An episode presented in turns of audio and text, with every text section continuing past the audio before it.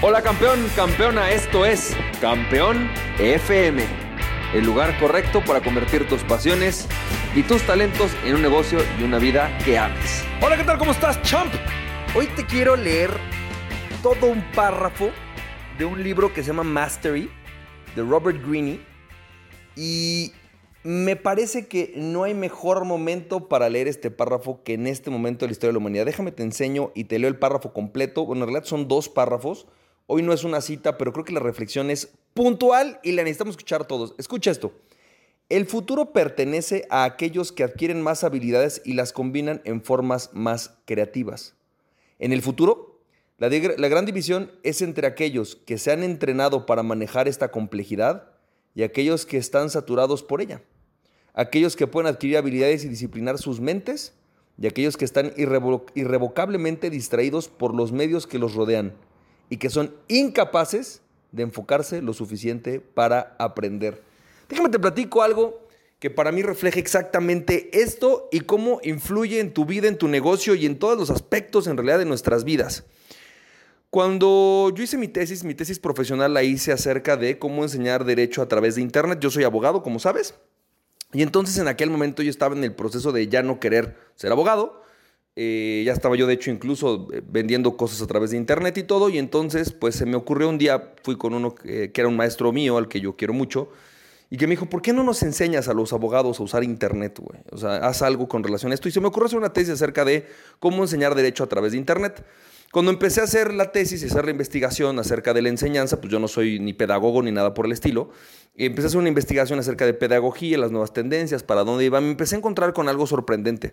Jorge Wittker, que es un investigador mexicano, y muchos otros hablan acerca de una educación activa. ¿Qué es la educación activa versus la educación pasiva? La educación activa en realidad trata más acerca del aprendizaje, hacer que las personas tomen un rol activo en su aprendizaje, ¿no? Que a ti lleguen y te digan, mira, güey, esto es lo que hay que aprender, son los skills indispensables para lo que quieres hacer. Ahora tú busca cómo aprenderlos.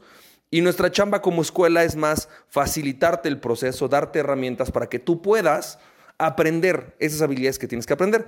Versus la educación pasiva, que es la que tú y yo conocemos, en donde alguien llega, se para, da una clase y se acaba, y pues bueno, adquiriste información, y pues chido, güey, ¿no? O sea, está padrísimo por ti. Bueno, ¿esto qué tiene que ver?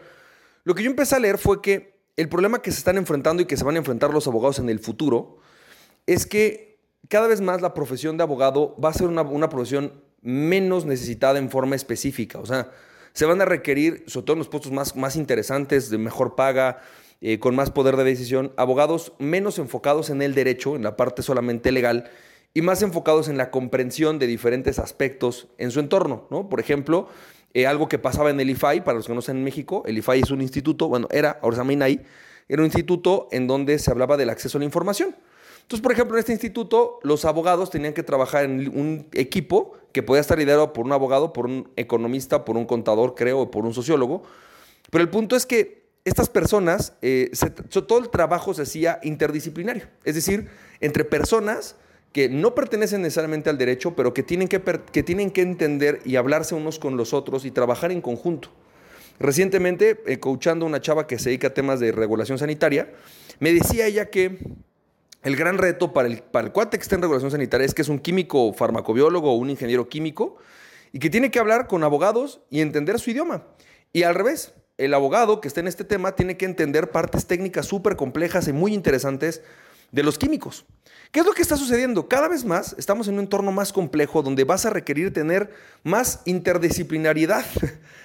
Esto se le llama conocimiento horizontal y conocimiento vertical. Es decir, vas a tener que tener suficiente conocimiento y habilidades para horizontalizarte, pasar de un conocimiento legal a uno de marketing y de uno de marketing a uno de tecnología y de uno de tecnología eh, de repente estar hablando acerca de economía. Y por otro lado, ser lo suficientemente vertical, es decir, para poder ir profundo en cada uno de los temas, para poder agarrar a ver, en este tema que en este momento me atañe, que en este momento es algo importante para lo que yo estoy haciendo, tengo que ir súper profundo y ponerme a estudiar psicología, por ejemplo. Me tengo que poner a estudiar química y pues lo voy a profundizar y voy a trabajar al fondo en esto. En el futuro entonces, y esto fue lo que yo concluí en mi tesis hace ya casi 11, casi 10 años, ¿no? Yo lo que les decía es, no lo digo yo, lo dicen todo el mundo, ¿no? por lo menos en el caso del derecho y en el caso, me parece que prácticamente todas las disciplinas, para poder realmente, no solamente sobrevivir, sino destacar en estas profesiones, vas a tener que tener un conocimiento mucho más amplio de muchas cosas. Vas a tener que tener mucha, una gran capacidad de flexibilidad para adaptarte a tu entorno, porque de repente te van a tocar retos donde quizás em, te toca enfrentarte con hacer un diagnóstico de una tecnología y tú no sabes nada de esa tecnología, pero tienes que entrarle a hacer ese diagnóstico, ¿no? O por ejemplo, te toca hacer coaching o te toca hacer consultoría en una empresa de, tecnologías de la información y quizás no conoces nada del tema, pero vas a tener que meterte a fondo a estudiarlo para poder hacer una buena consultoría de liderazgo relacionado a este entorno tecnológico en el que estas personas se encuentran. Entonces, fíjate qué poderoso. La habilidad más importante no es hoy y no va a ser hoy solamente el adquirir un título, es decir, soy coach o soy consultor. En realidad esto lo está entendiendo Google. Google hoy ya dice, pues buscamos personas con ciertas habilidades y actitudes, ¿no? Más que personas con ciertos títulos. Los títulos van a empezar a dejar de tener valor para empezar a tener más valor las actitudes y las aptitudes de una persona. Entonces, ¿cuáles son las aptitudes y las actitudes que tú puedes tomar para el futuro, para prepararte? Déjame contarte una historia rapidísima sobre el tema.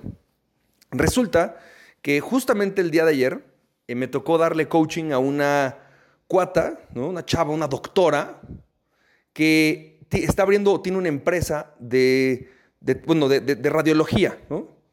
Y entonces me dice, fíjate que la parte interesante, yo soy médico general, pero empecé a meterme en este negocio, porque mi, mi esposo es radiólogo, y entonces me empecé a documentar, empecé a trabajar y empecé a estudiar cómo funciona. Y bueno, de hecho yo hoy, sí, puedo pues enseñarle mucho mejor cómo hacer una un tema de, radiografía, de imagenología, a un imagenólogo de lo que ellos mismos lo hacen. De hecho, yo he capacitado gente en esto.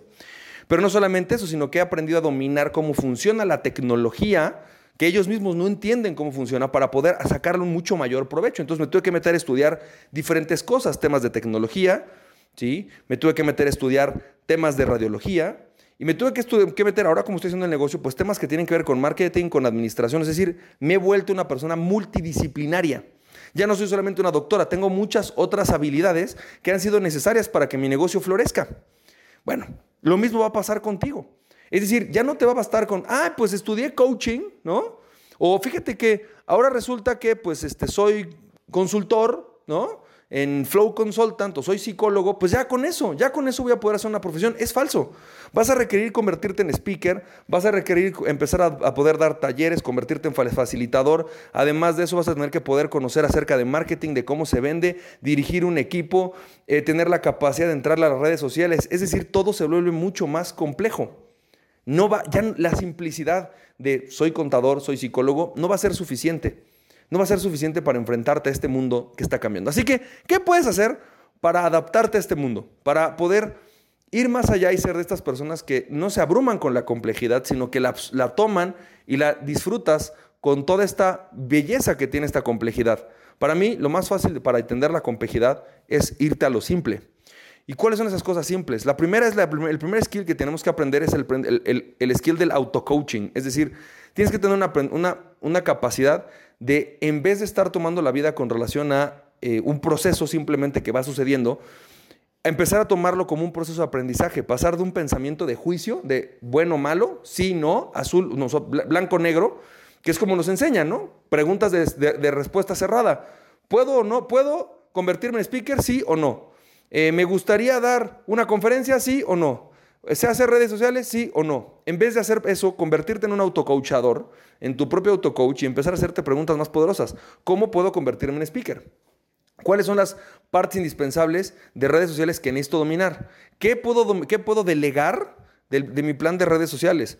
¿Cómo puedo hoy eh, llegar a más personas eficientando mi tiempo? Todo ese tipo de preguntas van a, van a ser una habilidad esencial, la, habilidad esencial de autocoacharte. La segunda habilidad es la habilidad de relacionarte. Es decir, de cómo te relacionas, no solamente con las personas, sino con los temas. Creo que es una gran habilidad de, en vez de tomar los temas como un, a mí no me gusta, porque por ejemplo, a mí si me preguntas, pues no, no me encantan cosas de las redes sociales, no soy el, el mayor fan, sin embargo entiendo el gran poder que tienen y estoy entonces entendiendo en qué momento es cuando yo necesito ponerle una intensidad a estas redes sociales. Cuando es cuando, basado en mi plan, en mi negocio, es momento de que yo me ponga a hacer un trabajo fuerte eh, importante en redes sociales, por ejemplo. ¿sí? Pero también relacionarte con las personas. Esta capacidad de poder llegar con otros seres humanos y entender su idioma, ¿sí? vas a tener que tomar un, nuevo sistema, una nueva forma de relacionarte, entendiendo que hay personas que piensan diferente, que hacen cosas distintas a las tuyas y que además puedes aprender de ellos. La gran ventaja es que no tienes que hacer todo tú.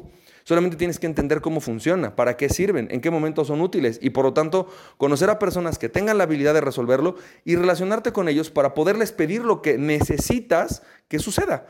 En otras palabras, si de repente, por ejemplo, ¿no? a mí me está pasando ahorita con el sitio de membresías que estoy haciendo, pues de repente yo no domino todas las, todas las partes tecnológicas, entiendo cómo funcionan, sé cómo hacerlas, pero no necesariamente voy a enfocar mi tiempo ahí. Sin embargo, tengo la capacidad de relacionarme con personas que están en el mundo de la tecnología para pedirles lo que necesito, cómo lo necesito, para qué lo necesito, y entonces me es mucho más fácil trabajar con ellos de lo que les es a ellos trabajar con otras personas, ¿no?